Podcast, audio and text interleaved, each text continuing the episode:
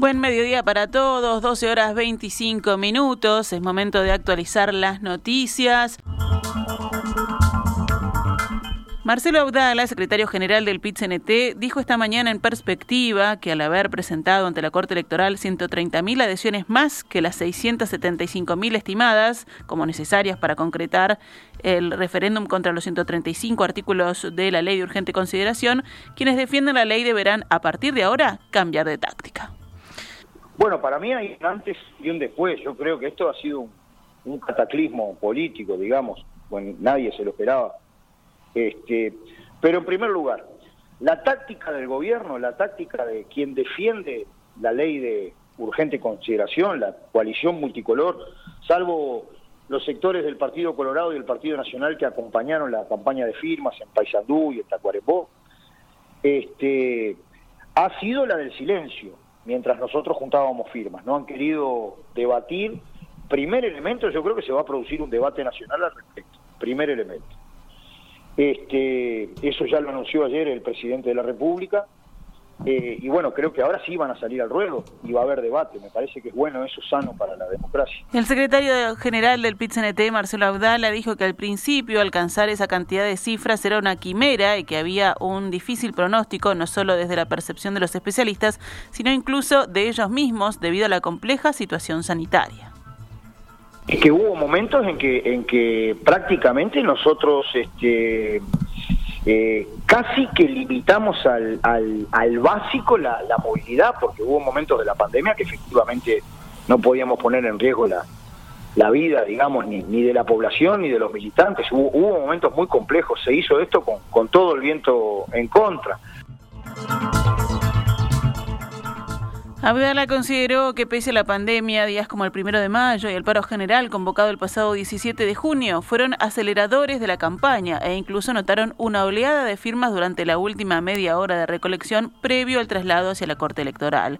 Consultado sobre por qué cree que hubo este nivel de adhesión, el secretario general expresó que fue porque la gente pudo obtener información cabal y clara sobre una ley de la que no tenía ni idea el, elemento común de toda la recolección de firmas es que la gente no sabía de la existencia de la ley de urgente consideración en lo más mínimo. El propio trámite parlamentario que implica la urgente consideración inhabilita procesos de información y de debate más amplios. Y la gente firmaba para que el pueblo decida, pero quien no firmaba, en general tenía una, una actitud absolutamente democrática y respetuosa con, con la brigadista o el brigadista que andaba haciendo una manzana en tal o cual barrio, digamos, para recolectar la firma.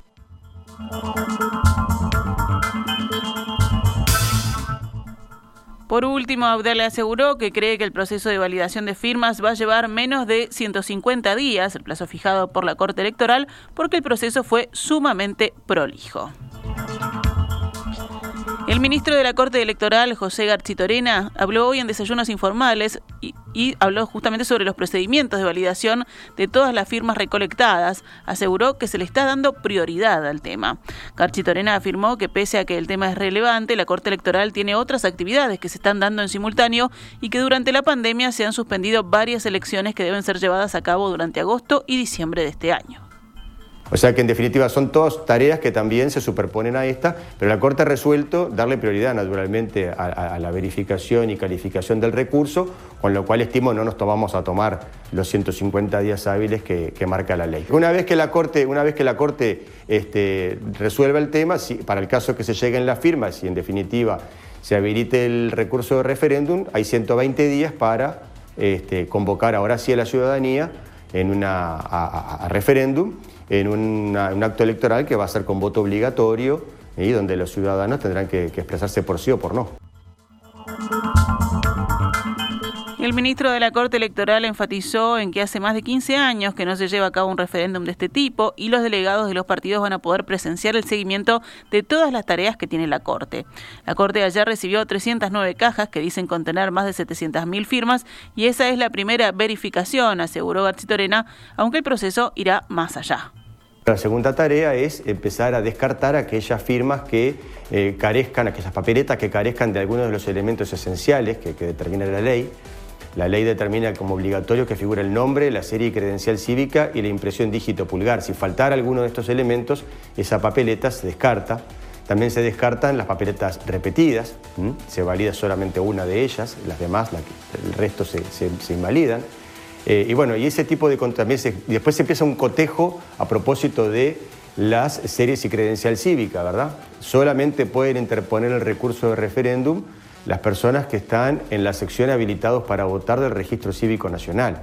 O sea que todas las personas que están en otras secciones, como pueden ser cancelados, excluidos, inhabilitados, esas personas naturalmente tampoco, esas papeletas naturalmente se, descartan también. Lo mismo que aquellas eh, jóvenes que, por ejemplo, en los últimos días tramitaron su credencial cívica, tienen un número, serie y número de credencial cívica, pero su trámite inscripcional no terminó y por consiguiente su nombre no figura todavía en la sección habilitados para votar. Entonces pueden haber firmado, pero también son, son papeletas que se, se descartarán. Por último, Garchitorena dijo que la otra gran etapa de verificación es el análisis de las huellas dactilares con técnicos dactilóscopos que verifican que la huella corresponda con la papeleta. Consultado por el error de impresión de las papeletas entregadas, Garchitorena dijo que no iba a expresarse al respecto, pero que la Corte ya fue informada. El presidente Luis Lacalle Pou reiteró ayer en la cumbre de jefes de Estado del Mercosur que Uruguay iniciará conversaciones para firmar acuerdos comerciales con terceros por fuera del bloque. El mandatario aclaró que la decisión de Uruguay no implica romper el consenso en el Mercosur. Uruguay hace 30 años tomó una decisión y no ha variado. Uruguay cree en la regla del consenso. Así ha actuado y vamos a respetar el ordenamiento jurídico vigente del Mercosur. Y por eso, al amparo de ese ordenamiento jurídico, es que ayer nuestro canciller, conjuntamente con la ministra de Economía, en lo que se trata de una zona de libre comercio y una unión aduanera imperfectos, hemos comunicado que el Uruguay pretende avanzar en acuerdos con otros países. Y esto no significa vulnerar ni violentar la regla del consenso. La postura de Uruguay generó molestia en el presidente argentino Alberto Fernández, que ayer le transfirió la presidencia pro tempore del Mercosur a su par brasileño Jair Bolsonaro. Solos alimentaremos el espejismo de una vana prosperidad. Unidos podemos consolidar un Mercosur creativo que avanza de la mano de sus pueblos y no se corta solo, imponiendo visiones unilaterales. Como diría, siempre lo menciono, nuestro querido Papa Francisco, tenemos que ser artesanos de la concordia, tenemos que sembrar el bien, tenemos que ser profetas de la esperanza. En ese espíritu, la Argentina reafirma una vez más que nadie se salva solo y que un Mercosur de corazón solidario es la nave insignia de su estrategia de integración. El gobierno homenajeó anoche al grupo asesor científico honorario en una ceremonia que tuvo lugar en el auditorio Adela Reta del Sodre. El presidente Luis Lacalle Pou destacó el honor que mostraron sus integrantes. Los ex coordinadores del GACH, Rafael Radi, Henry Cohen y Fernando Paganini, fueron condecorados con el premio de la presidencia de la República a la labor científica y cultural, entregado por primera vez anoche por el presidente Luis Lacalle Pou. En sus discursos, los tres llamaron a mantener los cuidados y el esfuerzo para volver a lograr el control de la pandemia. Rafael Radi y Henry Cohen hicieron alusión al rol público que tuvo la ciencia en este periodo, al vínculo con el sistema político y llamaron a que la experiencia le sirva al país a futuro. Radi sostuvo que la pandemia alertó sobre un derecho humano que estábamos ejerciendo poco, el derecho a la ciencia. Que esperamos que la experiencia del GACH contribuya como legado para ensanchar y profundizar el derecho a la ciencia y a través de él alentar nuevas vocaciones en nuestros jóvenes, desarrollar un sistema científico más potente e incorporar a la ciencia más intensamente y en forma virtuosa en el desarrollo nacional. En este sentido, la experiencia vivida durante la pandemia ha puesto de manifiesto la fortaleza que puede otorgar la evidencia y la actividad científica para abordar los desafíos actuales y futuros del país. El doctor Cohen, por su parte, quien fuera coordinador del área de salud del GACH, afirmó que se debe ir hacia una mayor integración de la sociedad con la ciencia y destacó la inspiración y atracción hacia la ciencia generada en los jóvenes, algo reflejado, según Cohen, en los aumentos en inscripciones en las facultades de ciencias y de enfermería.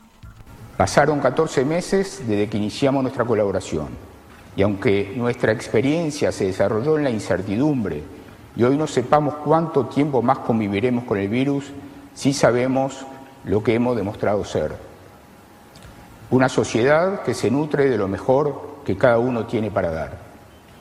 Una sociedad dueña de su soberanía.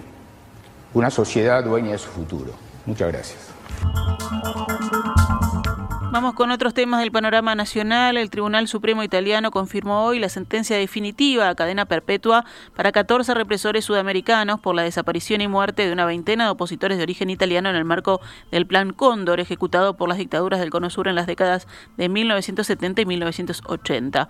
Los jueces de la Corte de Casación de Roma, la máxima instancia judicial en Italia, pronunciaron la sentencia al término de dos jornadas de deliberaciones y tuvieron que reducir la lista de 21 represores a 14 por la muerte de varios de ellos.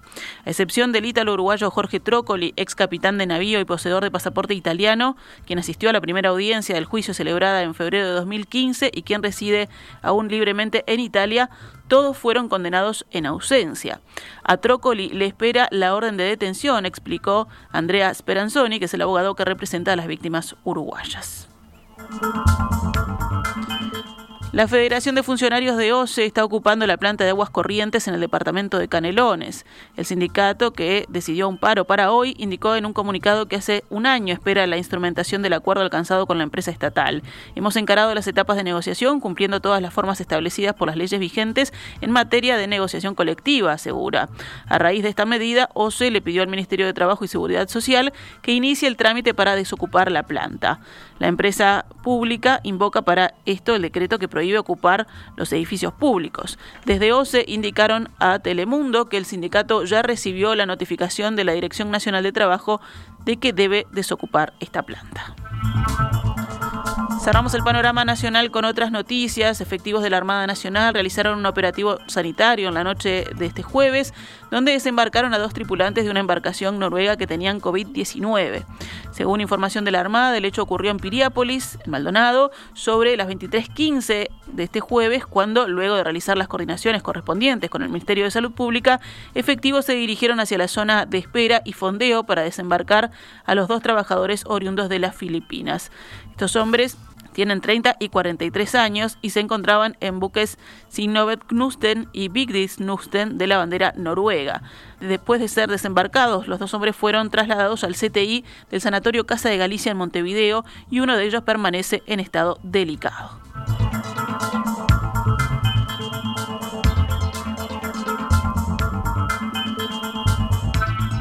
Actualizamos a cuánto cotiza el dólar a esta hora en la pizarra del Banco República, 42 pesos con 75 para la compra y 44 con 95 para la venta.